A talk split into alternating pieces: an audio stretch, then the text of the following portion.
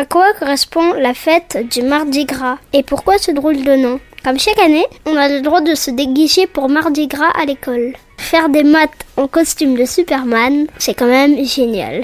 Et pourquoi il y a un carnaval? On fait de quoi? Et ça veut dire quoi ce nom bizarre Mardi Gras? J'ai posé la question à mes parents et voilà ce que j'ai compris. Bah pourquoi?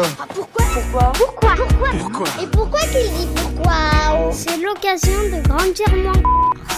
Tire ma Pour comprendre Mardi Gras, il faut regarder les traditions chrétiennes. Aux alentours du mois d'avril, il y a Pâques. Pâques, c'est la résurrection de Jésus. Jésus, c'est quelqu'un de très important dans la religion catholique.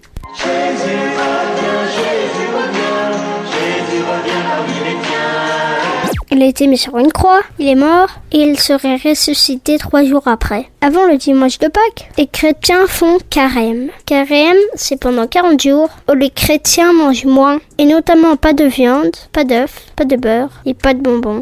Que du poisson et des légumes. On disait avant, quand on mangeait que des légumes et du poisson, qu'on mangeait maigre. Car le gras, il est dans la viande et le beurre.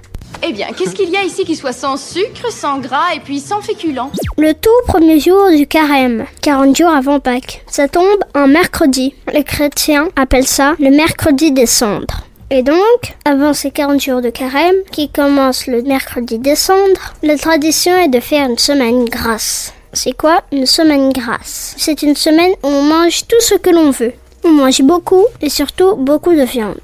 Je mangerai n'importe quoi. Tu m'entends? N'importe quoi. Et le dernier jour de cette semaine, avant le mercredi des cendres, c'est un mardi. Un mardi gras. C'est le dernier jour, on mange beaucoup beaucoup beaucoup de viande car il fallait vider les réserves. Et on finissait aussi le beurre et les œufs en stock. Et avec les œufs et le beurre, on fait des crêpes. C'est pour ça qu'encore aujourd'hui, on fait des crêpes pour mardi gras. Et ce mardi, c'était tellement la fête qu'on se déguisait. C'est comme ça qu'est né le carnaval. Carnaval, ça vient du latin. Caro levare. Ça veut dire retirer la viande.